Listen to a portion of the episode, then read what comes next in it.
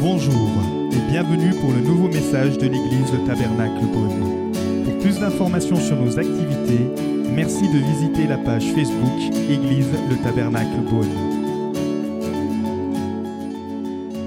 on continue notre nouvelle euh, série, qui est bientôt plus nouvelle, puis ça fait quand même quelques semaines qu'on a commencé. Mais si vous nous rejoignez ce soir, n'ayez pas peur, vous allez vite euh, rentrer dans la vision. Justement, la série s'appelle Vision, c'est la vision de l'Église. Et euh, on a voulu débuter l'année avec la vision parce que c'est important qu'en tant qu'Église, on puisse avoir une vision. Mais c'est important que vous aussi, vous puissiez avoir une vision. Vision, c'est ce que vous voyez dans le futur.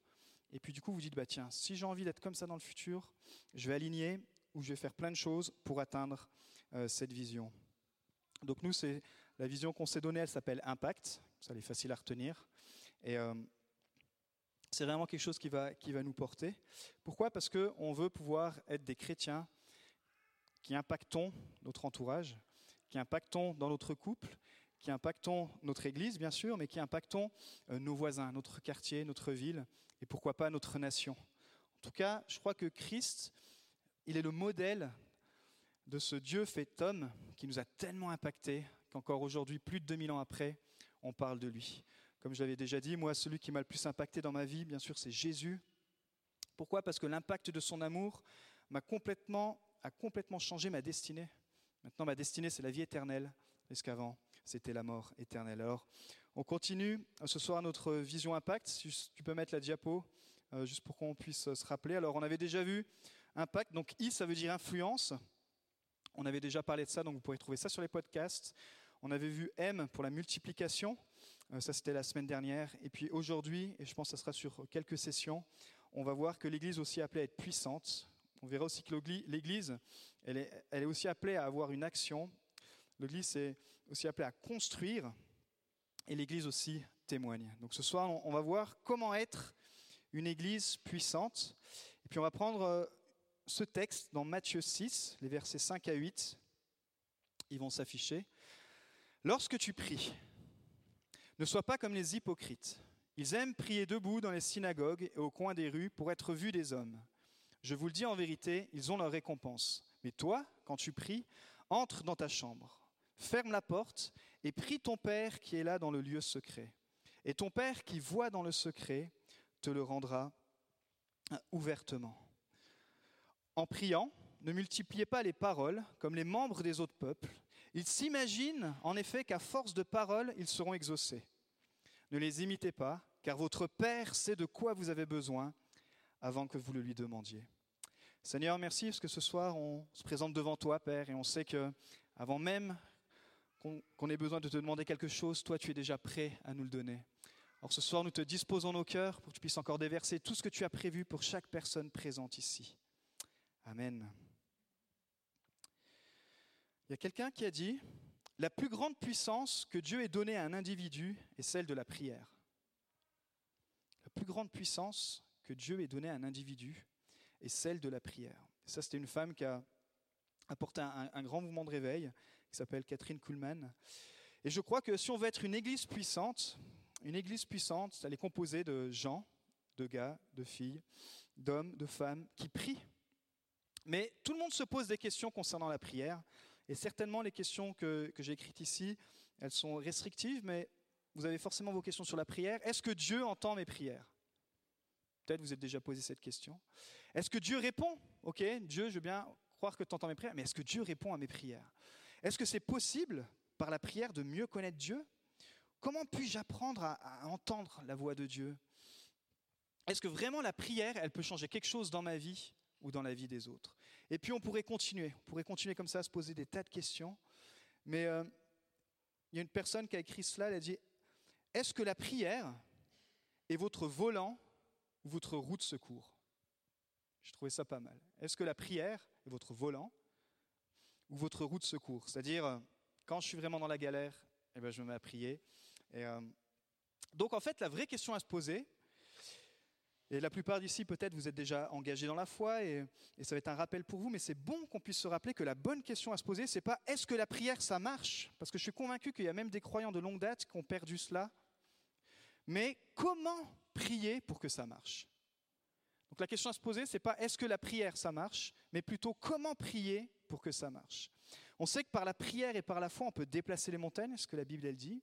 Et je crois qu'il y a certaines situations dans vos vies qui pourront être déplacées, changées, transformées que par la prière et la foi. Dans le, texte qu'on vient de lire, euh, Jésus, j'ai pris ce texte, c'est un, long texte qui fait partie de tout un ensemble en fait, qui commence, euh, qui dure sur deux chapitres, et c'est Jésus qui va donner tout un enseignement. On appelle communément le sermon sur la montagne. Pourquoi? Parce que ça se passe en haut d'une colline, à côté de Galilée, à côté de la ville de Capernaum. Il y avait une petite colline. Et puis Jésus était là, en fait, en train de faire comme une petite sorte de retraite spirituelle. En fait, nous, généralement, on lit 5, 6, 7 d'une traite, mais il faut vous imaginer que c'est sur plusieurs jours. Et c'est comme une retraite spirituelle. Et puis quand Christ il monte sur la colline, il y a une foule qui le suit, mais il y a surtout ses disciples. Puis il va leur donner tout, pendant plusieurs jours, beaucoup d'enseignements. Et forcément, dans tous ces enseignements, il va parler de la prière. Pourquoi? Parce que quelques jours auparavant, Christ avait pu vivre la puissance de la prière. Il sort en fait, depuis quelques jours, peut-être quelques semaines, il sort de la tentation dans le désert. Il a passé 40 jours, 40 nuits, non seulement dans la prière, mais dans le jeûne, et puis il a été tenté par le diable. Imaginez-vous.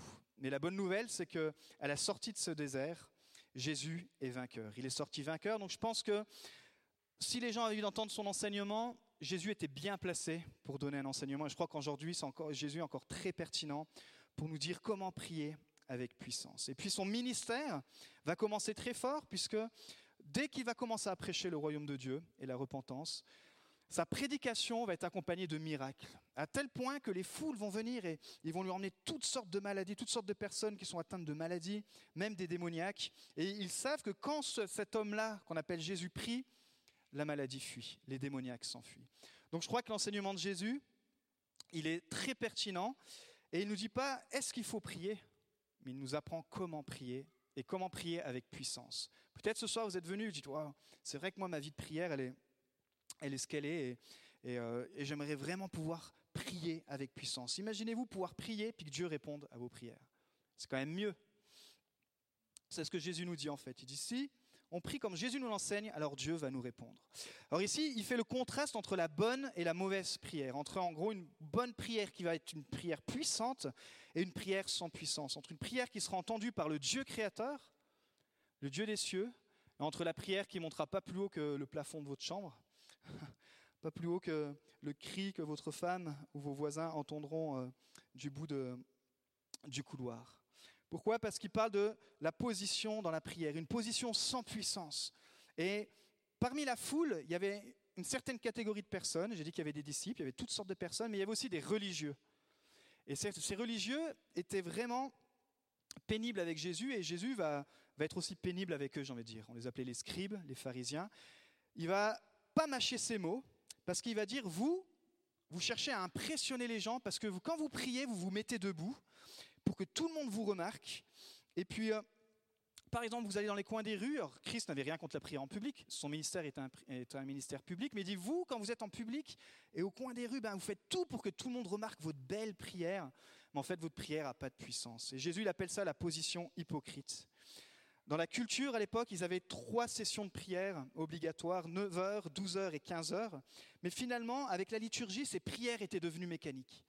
Et je crois que nous, dans notre christianisme, parfois aussi, on parle de la prière, on prêche sur la prière, on a des réunions de prière, on a une semaine de jeûne et prière bientôt, juste avant Pâques. Et on peut parfois tomber dans ce genre de prière mécanique, dans ce genre de système où oui, on prie, mais notre prière n'a plus de puissance. Parce qu'on est tombé dans, dans, dans, une sorte de prière qui sont juste mécaniques. Alors il va très fort quand il dit hypocrite, ça veut dire simulateur, imposteur. En fait, ça désigne à l'origine des acteurs qui utilisaient les masques pour jouer leur rôle. Vous savez, un petit peu comme le, jeu de société, je ne sais pas s'il y en a qui connaissent le jeu de société Les Loups-Garous. Vous tirez une carte et puis vous devez jouer un rôle. Et puis, mais finalement, ce n'est pas votre vraie personnalité, vous jouez juste un rôle. C'est un jeu de société, c'est un jeu. Mais là, Christ est en train de dire, vous, ce n'est pas simplement un jeu, vous faites. Vous faites les acteurs et devant les autres pour que vous soyez vus, pour impressionner les hommes. Et moi, je dénonce ça. Résultat, c'est que la seule récompense, il leur dit, vous avez quand même une récompense. Elle vient des hommes, parce que les hommes sont tellement impressionnés qu'ils disent, waouh, toi, j'aime bien quand tu pries, tu pries fort. Ah oui, toi, tu pries vraiment euh, dans cette église. Quand je vais, waouh, il y a une prière incroyable. Et puis, euh, vous voyez, il dit non. quelle est la prière qui donne la puissance? J'ai rien contre les prières fortes, hein, contre les prières charismatiques. On va voir que c'est ni dans le débit, ni dans la quantité, ni dans la force, mais c'est dans une histoire de position. Et on est tous habitués à un style de prière, mais Christ ne parle pas de ça. Il dit que le genre de prière où on essaye d'impressionner les hommes, la récompense qu'on aura, c'est la récompense des hommes, un petit peu d'estime, un petit peu de, choses comme ça, mais il dit aucune récompense de la part de Dieu. On n'impressionnera jamais Dieu comme ça. Si on veut impressionner Dieu, il nous parle d'une position où on va tirer la puissance, la prière avec la puissance. Il ne parle pas d'être debout ou d'être assis, il ne parle pas de, lever les mains ou de serrer les mains. Euh, toutes ces positions sont correctes, mais Jésus il parle d'une position de cœur qui va impressionner Dieu. Imaginez-vous que Jésus est en train de donner les clés, et je crois que si on retrouve en tant qu'Église cette clé principale, euh, on va vraiment pouvoir être une Église qui a de la puissance dans ce qu'elle dit, dans la prière, et déjà ça va commencer par nous. Il parle du lieu secret. En fait, c'est ce qu'on appelle la position d'intimité. Va dans le lieu secret. Une position où en fait personne te voit. La puissance dans la prière se développe avec notre intimité avec Dieu. La, puissance de la relation dans un couple, elle se développe quand on passe du temps seul à seul. Elle se développe quand euh, on apprend à se connaître, quand on apprend à prendre du temps euh, seul à seul. Si vous vivez en couple et que vous êtes tout le temps en coloc, ça va être compliqué de développer une intimité. Mais tout le monde est d'accord pour dire que quand on aime une personne, on aime aussi être avec cette personne dans le lieu d'intimité. En fait, Christ est en train d'expliquer que l'intimité, elle brise la distance avec Dieu. L'intimité avec Dieu brise la distance. Là, les, religieux, ils avaient littéralement créé une distance avec tout euh, leur, façon de prier. Et là, Christ dit non, mais ça, ça c'est bidon. La puissance dans la prière, c'est sa présence. La puissance dans la prière, c'est sa présence, la présence de Jésus. Et la présence, elle se trouve où Sa présence? Dans le lieu secret, un endroit loin des distractions, un moment seul avec Dieu où il dit faut fermer la porte, un rendez-vous intime qui n'est connu que de Dieu. Et euh, vous savez que Dieu voit vos temps de prière? Dis-le à ton voisin, parce que j'ai l'impression qu'il y en a ce soir qui ne le croient pas. Dis à ton voisin, Dieu te voit quand tu pries. Dis-lui quand même. Dieu te voit.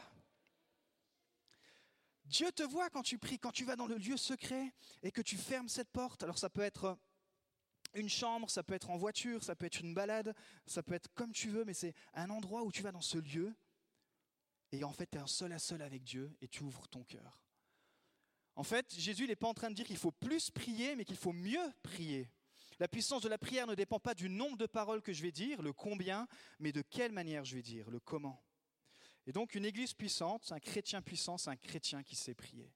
Et si on veut que notre église devienne puissante, si vous voulez avoir une vie euh, spirituelle puissante, tout commence dans la prière. Et euh, je crois qu'on doit vraiment euh, ouvrir les yeux concernant ça. Bien sûr, Jésus parle de persévérer dans la prière, mais persévérer dans la prière, ce n'est pas le prier plus longtemps possible, mais c'est prier le temps que Dieu nous demande. Ça, ça fait toute la différence. Et c'est pour ça qu'il va dire, ne multipliez pas les paroles, arrêtez de, faire du... De, réciter des, des, versets par cœur ou arrêtez de multiplier les paroles, mais allez dans ce lieu secret où Dieu te voit. Et puis là, peu importe le temps que tu dois y passer, mais tu sais que ton Père t'aura entendu. Donc la forme de prière qui plaît à Dieu, on voit que Jésus continue, il, a, brossé, on va dire, euh, il a dégrossi la forme, et puis ici il continue en parlant du fond. Il va dire ce qu'on doit dire à Dieu et dans quel ordre. C'est quand même, j'ai envie de dire, c'est quand même assez simple. Quand on prend les enseignements de Jésus, il y a vraiment tout. Il dit voilà la forme, laissez tomber l'aspect euh, visuel, allez dans le lieu secret, ça c'est la forme. Et puis maintenant, je vais vous dire ce que tu dois dire dans la prière et dans quel ordre. Waouh si jamais il y a, du chauffage en haut. Ce n'est pas une prière, donc on a dit à, répéter machinalement, mais c'est en fait un modèle qu'on va lire qui devrait comporter toutes nos prières. Parce qu'on sait que la prière, elle peut s'exprimer par la louange, par la reconnaissance, par l'intercession, par euh, des actions de grâce. Mais ici, Jésus il va donner à ses disciples le modèle pour une vie de prière puissante, et j'ai envie de dire qui est même accessible pour un enfant qui est en âge de comprendre. Est-ce qu'on peut mettre euh, la diapo? Voici donc comment vous devez prier. Voici donc, celle d'après, comment vous devez prier. Notre Père céleste, que la sainteté de ton nom soit respectée, que ton règne vienne, que ta volonté soit faite sur la terre comme au ciel. Donne-nous aujourd'hui notre pain quotidien. Pardonne-nous nos offenses, comme nous aussi nous pardonnons à ceux qui nous ont offensés. Ne nous expose pas à la tentation, mais délivre-nous du mal, car c'est à toi qu'appartiennent dans tous les siècles le règne, la puissance et la gloire. Amen. Alors même si c'est tentant de commencer nos moments de prière, peut-être vous débutez dans la prière ou peut-être vous avez déjà pris un rythme, notez ça. Faut pas commencer par déballer tous tes besoins. Ça, c'est le premier point. Si tu veux juste retenir quelque chose ce soir, c'est quand tu commences à t'adresser à Dieu, ne commencez pas par déballer tous vos besoins. Ne commencez pas par dire moi si, moi ça, regarde comme c'est difficile, regarde comme c'est dur, Seigneur, et puis t'es où? Non. Commence par lui. Commence par Dieu. Jésus il dit commence par notre Père céleste. En fait, la commence, la prière pardon commence par nous rappeler qui nous prions et qui nous sommes quand nous prions. Notre identité de fils et de filles devant Dieu le Père. Il est dit dans Jean 1,12, mais à tous ceux qui l'ont accepté, à ceux qui croient en son nom, la parole a donné le droit de devenir enfant de Dieu. La foi en Jésus vous fait devenir enfant de Dieu, et sans bien sûr cette relation, sans cette foi, bah, il est dit que c'est impossible de plaire à Dieu. Donc si ce soir, vous n'êtes pas euh, au clair avec votre foi, à la, à la, fin du culte, on prendra un temps où vous allez pouvoir dire, moi je veux accepter Jésus dans ma vie. Pourquoi? Parce que c'est le début du commencement d'une vie de prière puissante. Parce que tu ne peux pas dire que le Père est ton Père si tu n'as pas accepté le Fils. OK? Sans la foi, il est impossible de lui plaire à Dieu. Mais bien sûr, quand on prie notre Père, tout de suite, ce qui nous vient, c'est l'image de notre Père terrestre. Et souvent, notre vision du Père céleste se confond ou se mélange avec celle du Père terrestre. Si on a eu un bon Père sur cette terre, ou si vous avez eu un bon Père, ou, euh, ben, finalement, quand on pense à Dieu le Père, ça peut aller. Si on a eu un Père qui était ce qu'il est, mais voilà, qui n'a pas apporté ce qu'on avait besoin, un père où on a senti du manque, ou peut-être même un père violent, un père abusif, ou un père euh, qui n'a pas joué son rôle de père. Alors forcément, on associe Dieu le Père à cette image-là. Et cette image a besoin d'être rachetée pour qu'on puisse rentrer, pour que vous puissiez rentrer dans la présence de Dieu, non pas devant le Père Dieu le Père qui est assis avec son bâton, la barbe blanche, et puis qui attend que vous tombiez pour vous donner un grand coup euh, sur le dos pour dire Tiens, bien fait, je t'avais dit de ne pas passer par ce chemin. Mais devant Dieu le Père, que tu peux appeler mon Père. Mon Père, me voici devant toi, parce que je suis ton enfant. Dieu, c'est ce Père céleste, il nous dit que c'est la bonté qui nous pousse à la repentance. C'est fort ça. C'est la bonté de Dieu, ce n'est pas la condamnation qui nous pousse à la repentance. Si vous voulez grandir dans votre foi, rapprochez-vous de la bonté de Dieu. Laissez tomber toute la loi, laissez tomber toutes les règles, laissez tomber toutes, les condamnations, laissez tomber toutes les listes qu'il faut faire. Mais rapprochez-vous de la bonté de Dieu, de la grâce de Dieu et grandissez dans cette grâce. Et alors vous allez avoir une, une image du Père qui va s'améliorer. Il est dit que le Père, il a donné son Fils, bien sûr, pour nous sauver. Et c'est le Père qui veille sur nous chaque jour. Chaque parent terrestre peut abandonner ses enfants. Mais le Père céleste, il dit dans la Bible qu'il n'abandonne pas ses enfants. Et ça, c'est, c'est très fort et c'est très bon que quand vous commencez votre temps de prière, vous puissiez vous rappeler qui vous priez et dans quelle position vous vous, tenez quand vous priez. Vous dites, mais Père, ouais, je m'approche devant toi, mais je m'approche comme un fils. Jésus, il va utiliser l'expression Abba, Abba Père, quand il va être dans le moment le plus intense de sa vie, à la croix, quand il va être cloué, quand il va être torturé à la croix, il va appeler son père et dire Abba, père. Abba, en fait, c'est littéralement euh, c'est la relation entre père et fils, c'est la filiation. Voilà, ça exprime vraiment cette relation de privilégié. Donc, je crois que si on veut grandir dans notre puissance dans la prière, vous devez vaincre votre peur de Dieu. Je suis sûr qu'ici, et même des chrétiens, il y en a certains qui ont encore peur de Dieu. Vous avez peur dans certains sujets du ouf, Dieu là, je ne sais pas s'il est vraiment si bon que ça. Je ne sais pas si, avec tout ce que je fais de mauvais à côté, est-ce que vraiment je peux m'approcher de Dieu? Vous voyez tout ce que l'ennemi peut venir vous souffler Vous devez vaincre votre peur de Dieu. Jésus a dit que dans la prière, tout commence par là. Les enfants, ils n'ont pas peur de leur père. Dans un couple normal, on va dire. Les enfants courent dans les bras de leur papa et ils savent qu'il peut compter sur eux, que le papa veille sur eux, etc. La confiance, la dépendance. Et dans Romains 8,15, il dit Vous n'avez pas reçu un esprit d'esclavage pour être encore dans la crainte, mais vous avez reçu un esprit d'adoption par lequel nous crions Abba, Père.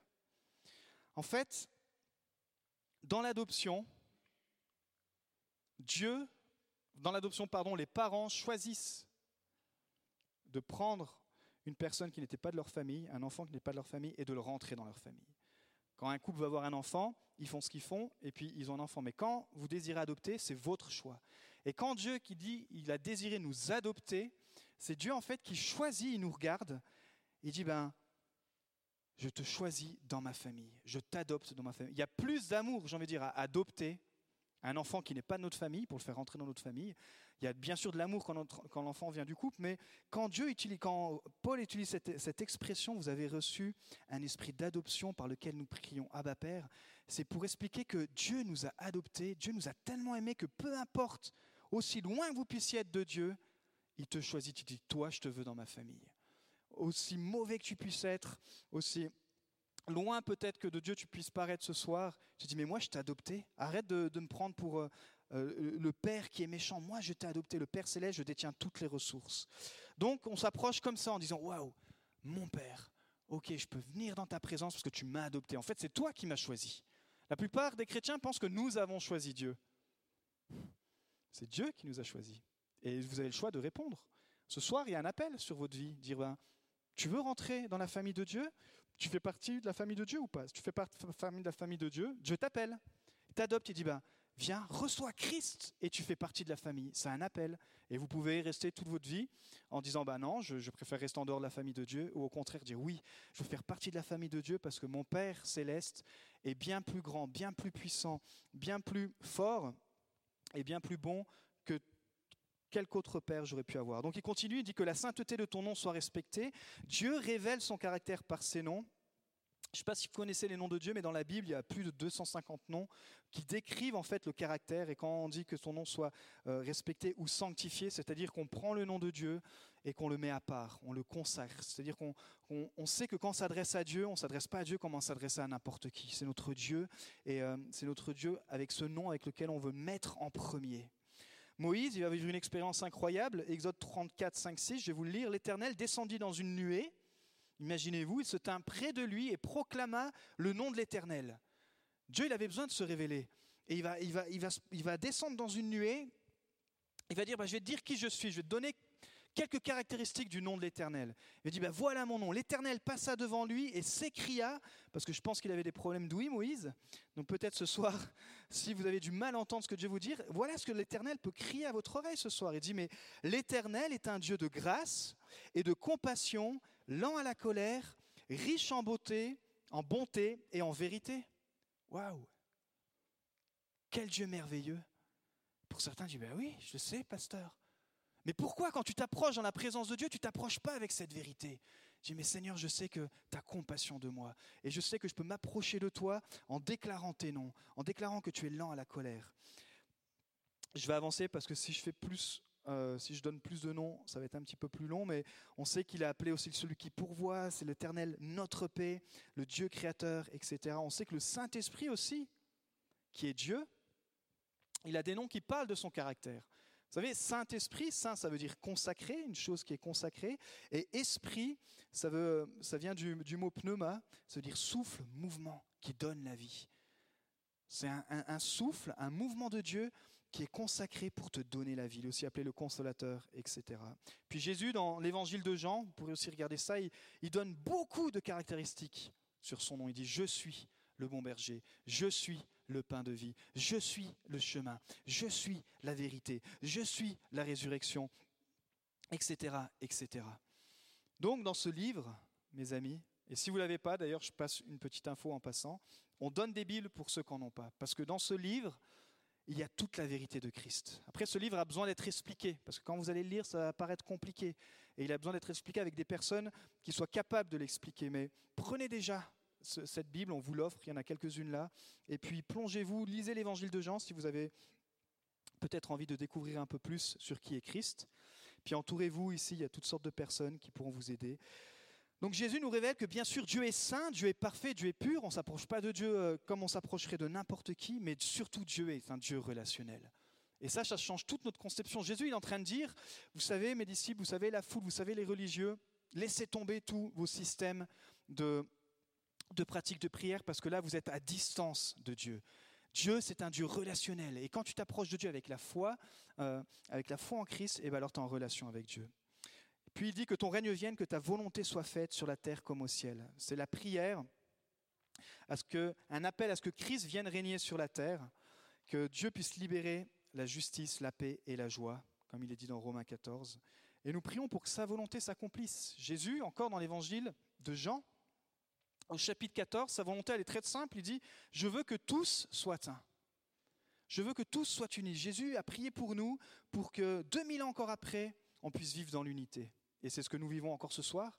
Nous vivons dans l'unité, l'unité de Christ. Donc ça, c'était la, volonté, mais bien sûr, il y a la volonté du salut pour tous les hommes. 1 Timothée 2.4, Dieu désire que tous les hommes soient sauvés et parviennent à la connaissance de la vérité. Alors, question fatale, comment sa volonté peut-elle s'accomplir sur la terre? Sinon, pareil, hein, on peut tomber dans la prière, la réciter par cœur, que ta volonté vienne sur la terre comme au ciel. Ah ouais, Seigneur. Puis le Seigneur, il te regarde, et puis il attend. Il dit, mais tu sais que ma volonté, je veux qu'elle passe par toi.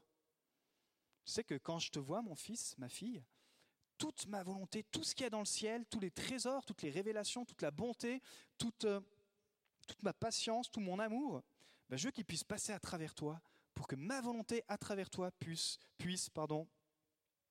euh, atteindre les autres. Donc en fait, ce soir, c'est encore un appel à dire, mais tu es choisi pour répandre la volonté de Dieu, et c'est une bonne volonté, et cette volonté, elle se découvre comment? Dans l'intimité avec Dieu.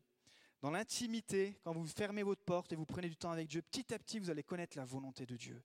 Et vous allez être dans l'assurance, vous allez pouvoir prendre des décisions avec plus d'assurance, vous allez pouvoir marcher dans votre foi avec plus d'assurance, parce qu'à chaque fois que vous allez fermer la porte, que les bruits des alentours vont s'éteindre, que la distraction de ce monde, euh, que les bruits de la distraction de ce monde vont s'amenuiser, alors petit à petit votre oreille va s'aiguiser et vous allez entendre la voix du Père. Waouh C'est vraiment, c'est vraiment beau de pouvoir euh, grandir dans la prière. Et puis enfin, je termine la deuxième partie de cette prière qu'on appelle le Notre Père. Jésus nous dit ensuite qu'une fois qu'on a parlé de lui, il a dit Tu es notre Père, que ta volonté vienne, que tu puisses m'utiliser dans. Voilà, que je recherche ta volonté, que, j'ai déclaré les noms de Dieu, que je me suis approché de lui, mais en pensant à lui, il dit ben Maintenant tu peux parler de tes besoins. Il dit Donne-nous aujourd'hui notre pain quotidien c'est déjà reconnaître que tout nous vient de Dieu. Vous savez, votre travail vous vient de Dieu, votre salaire vous vient de Dieu, votre maison vous vient de Dieu, votre famille vous vient de Dieu, vos enfants vous viennent de Dieu, etc. Et c'est proclamer finalement que c'est Dieu ma source, la source qui me donne tout. Et vous devez croire aussi que Dieu exauce les prières, parce que je crois que on oublie ce verset dans 1 Jean, chapitre 5, qui dit Nous avons auprès de lui cette assurance, si nous demandons quelque chose conformément à sa volonté, il nous écoute. Et si nous savons qu'il nous écoute, quelle que soit notre demande, nous savons que nous possédons ce que nous lui avons demandé. Mais encore une fois, comment connaître sa volonté Dans le lieu secret? Et quand tu pries, quand tu connais la volonté de Dieu, bah forcément, Dieu va y répondre. Mais j'ai envie de vous dire, n'ayez pas honte de demander. Tiens, dis-le à ton voisin. N'aie pas honte de demander à Dieu. Secoue-le un peu là, ce soir. Faut... Parce qu'il faut le croire. N'ayez pas honte de demander. Un enfant, il n'a pas honte de demander quoi que ce soit à son père. Il n'a pas honte d'aller se servir dans le frigo, il n'a pas honte euh, même plus tard de prendre la voiture, il n'a pas honte de, de prendre tout ce qu'il y a dans la maison. N'ayez pas honte de vous approcher, de demander au Père. Jusqu'à présent, vous n'avez rien demandé en mon nom. Demandez, vous recevrez afin que votre joie soit complète. Jean 16, 24. C'est pour ça qu'on prie dans le nom de Jésus, parce que tout commence par la foi en Christ. Vous savez, sur la terre, il y a toutes sortes de gens qui prient. Peut-être même vous, vous, vous êtes là ce soir et vous ne croyez pas forcément que c'est Jésus le chemin, puis vous priez. Et puis dans votre vie de prière, vous dites, mais c'est marrant parce que ma vie de prière, elle n'est pas puissante. Oui, parce que votre vie de prière, la porte pour que Dieu entende votre prière, c'est Jésus. Donc votre cœur doit être rempli de Jésus, qui est la clé qui ouvre, qui ouvre la prière puissante. Jésus, littéralement, ça veut dire l'éternel et le salut. Donc vous avez besoin de recevoir le salut dans votre vie, parce que notre premier besoin est spirituel. Puis il dit, pardonne-nous nos offenses, comme nous aussi nous pardonnons à ceux qui nous ont offensés. Nos offenses, c'est nos péchés. Le plus grand problème de l'homme, c'est notre séparation avec Dieu. Je ne sais pas si ça fait longtemps que vous êtes dans la foi, ou peut-être vous découvrez la foi ce soir, mais rappelez-vous, pour ceux que ça fait longtemps que vous êtes dans la foi, il est bon de se rappeler qu'à la base, on est séparé de Dieu. Et sans sa grâce, sans Dieu qui nous adopte, et que nous on répond oui, mais sans Dieu qui vienne nous chercher, on est séparé de la vie éternelle On fait partie de, on est sous l'influence du péché, on est sous l'influence de la mort éternelle, et que seul en Christ, on peut être euh, rétabli avec Dieu et avoir nos péchés effacés. Pourquoi? Parce que Dieu est saint et personne ne peut s'approcher de Dieu aussi bon qu'il soit. Oui, mais moi je fais pas de péché, moi je, moi je, moi j'aide les pauvres, moi je fais plein de choses. Mais est-ce que tu crois que Jésus est ton sauveur? Non, je ne le crois pas. Eh bien, j'aimerais te dire que si Christ n'est pas ton sauveur et ton Seigneur, tu ne peux pas t'approcher de Dieu. Dieu, il est trop saint. Personne ne peut s'approcher de Dieu si ce n'est par Christ. Donc, bien sûr, c'est déjà se rappeler que le Père nous pardonne. C'est un don gratuit et il faut qu'on puisse pardonner les autres. C'est ce qu'il dit à la fin de son, du euh, chapitre qu'on a lu. Si vous pardonnez aux hommes leurs fautes, votre Père céleste vous pardonnera aussi. Mais si vous ne pardonnez pas aux hommes, votre Père ne vous pardonnera pas non plus vos fautes. Donc Jésus nous invite encore à nous rappeler que si Dieu nous a fait grâce, et moi je sais que dans ma vie j'ai besoin de sa grâce tous les jours, j'ai besoin que sa grâce puisse couler sur ma vie parce que je suis loin d'être parfait. Je suis loin de pouvoir euh, atteindre les exigences de Dieu. Vous savez, toutes ces exigences qui sont là, et puis des fois vous essayez de tellement bien faire, et puis vous n'y arrivez pas. Et c'est pour ça qu'on regarde à la croix, on dit mais waouh, heureusement qu'il y a Christ, et par sa grâce, toutes ces exigences sont accomplis en Christ. Mais encore une fois, tout vient dans le lieu secret. Et dans ce lieu secret, c'est là aussi où le pardon va pouvoir commencer à mûrir. Il y a des choses, c'est facile à pardonner. Vous prenez la tête avec euh, votre femme sur le dîner, ça va être assez simple de pardonner. Vous prenez la tête avec votre femme. non, je ne vais pas continuer. Vous, vous... Il y a des choses qui sont plus pardonnables que d'autres. ok? Mais quand le pardon est vraiment dur, la prière devient puissante quand encore une fois on ferme cette porte et on dit bah, Seigneur, je viens dans ta présence parce que si toi tu m'as pardonné, aussi pourri que je puisse être, eh ben alors aide-moi à pardonner. Et puis vous allez voir que l'étape du pardon petit à petit va grandir. Peut-être ce soir, il y a des dossiers dans votre vie où vous dites bah là le pardon, sur 10 c'est totalement pardonné, et zéro bien sûr c'est pas pardonné. Il y, a des, domaines là quand vous pensez, alors que je parle, Saint-Esprit vous rappelle, vous savez que là, il y a des domaines c'est même zéro, dit ça c'est impardonnable. Et de domaine, c'est 5, c'est pardonner, mais à moitié. Mais dans le lieu secret, vous allez voir que cette échelle, petit à petit, du pardon, vous allez pouvoir la gravir, la gravir, arriver jusqu'au 10, et ça va être même une liberté pour vous. Et puis je termine. Il dit ne nous expose pas à la tentation, mais délivre-nous du mal. Et là, il ne faut pas oublier de demander la protection de Dieu. Vous savez que la vie du chrétien est plus dure que la vie d'un non-chrétien. Le chrétien est sollicité à toutes sortes de tentations. Le diable, il se déchaîne, il appelait un lion rugissant. Euh, s'il y avait un lion qui rentrait dans ce lieu, je pense qu'il y a de grandes chances que tout le monde parte en courant. Ben, imaginez-vous que c'est ça tous les jours. Il ne faut pas voir le diable partout, mais pour dire que quand on donne notre vie à Christ, il y en a un qui est vraiment prêt à se déchaîner. On avait vu la semaine dernière qu'il y a cette semence qui vient dans notre cœur et qu'il y en a un qui fait tout pour que cette semence soit, soit volée, soit arrachée. Et euh, demandez la protection pour votre vie et la protection pour plus céder aux tentations. Vous allez voir qu'il y a des tentations petit à petit, vous allez avoir la victoire. Pourquoi? Parce que celui qui dit ça, c'est Christ, et lui, il a vaincu le diable. Toutes sortes de tentations. Pendant 40 jours, on ne peut pas s'imaginer tout ce qu'il a pu être tenté. Donc vous avez la capacité de résister, il nous est dit que le diable fuira. Ça, c'est une prière puissante. Dire, bah, Seigneur, je, je vais dans le lieu secret, et dans ce lieu de tentation, je ferme la porte, je me mets dans ta présence, et le, le diable va fuir.